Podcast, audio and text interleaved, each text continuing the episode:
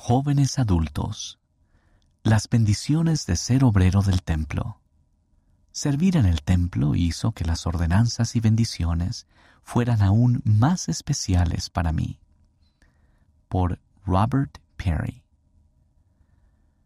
Cuando fui al templo por primera vez, quedé asombrado por la majestuosidad de la casa del Señor. Sentí claridad acerca de quién era yo, por qué estaba en la tierra y a dónde podía llevarme mi camino al centrarme en Cristo. Acababa de ser llamado a servir en una misión en Inglaterra y estaba entusiasmado por ir al templo antes de marcharme. Para prepararme de antemano, aprendí sobre las ordenanzas del templo y en cuanto a prepararme para hacer convenios con el Señor. Después, supe que quería ir allí constantemente durante toda mi vida, y esa decisión influyó en mi deseo de servir también como obrero de las ordenanzas. Sacrificar para servir. Como enseñó el elder Ronald A. Rasband del Quórum de los Doce Apóstoles, la asistencia al templo aumenta nuestra comprensión de la Trinidad y del Evangelio sempiterno, nuestro compromiso de vivir y enseñar la verdad, y nuestra disposición a seguir el ejemplo de nuestro Señor y Salvador Jesucristo. Quería recibir esas bendiciones en mi vida, así que cuando regresé a casa después de la misión, hablé con mi obispo en cuanto a ser obrero del templo. Finalmente, me llamaron para servir en el templo de Washington, D.C. durante unos meses, mientras trabajaba para ahorrar dinero para la universidad. Serví en el templo durante el turno de las seis de la tarde todos los viernes. Ese horario requería que saliera de mi trabajo temprano y viajara durante dos horas. Era un compromiso grande y a veces difícil de cumplir cada semana.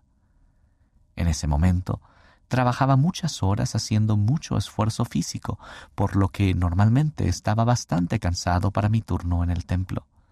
También estaba mentalmente agotado la mayor parte del tiempo, con la preparación para volver a la universidad y con la idea de lo que iba a hacer el resto de mi vida. No obstante, durante mis turnos, siempre me entusiasmaba aprender más sobre las ordenanzas y a pesar de mi constante cansancio y mi interminable lista de tareas, de alguna manera encontraba paz en el templo. Siempre salía agradecido por la oportunidad de servir al Señor allí, y me sentía espiritualmente renovado al final de cada turno al centrarme en el Salvador. La paz que sentía también me ayudaba a encontrar guía y respuestas para mi vida. Dedicar tiempo. Mi servicio en el templo terminó cuando me mudé para asistir a la universidad estaba tan ocupado y abrumado con mis estudios que no asistía al templo con tanta frecuencia. Empecé a notar un sentimiento persistente de que debía volver a servir ahí, así que me reuní con mi obispo para preguntarle sobre ello. Recibí el llamamiento para servir en el templo los sábados por la tarde. Sí, estaba muy ocupado, pero estaba encantado de dedicar tiempo a servir en la casa del Señor cada semana.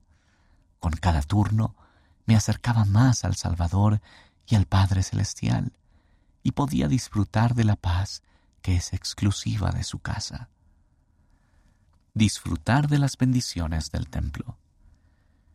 Mi servicio en el templo ha sido algo breve, pero puedo testificar que mi tiempo de servicio ha cambiado mi vida para bien. Gracias a los sacrificios que hice para servir y a la bondad del Señor, en verdad siento que he recibido las bendiciones del templo que el presidente Russell M. Nelson describió una vez. Les prometo que el Señor les proporcionará milagros que Él sabe que necesitan al hacer sacrificios de servir y adorar en sus templos. Yo he experimentado esos milagros y sé que tú también puedes experimentarlos si haces del servicio en el templo una parte clave de tu vida. No todos tendremos la oportunidad de servir como obreros del templo.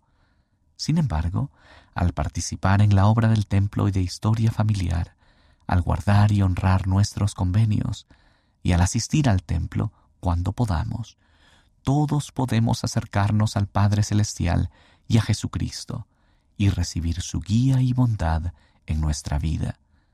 Y cuando ellos son nuestro centro de atención, siempre podemos tener paz en nuestros corazones, sin importar los desafíos que enfrentemos. El autor vive en Utah, Estados Unidos.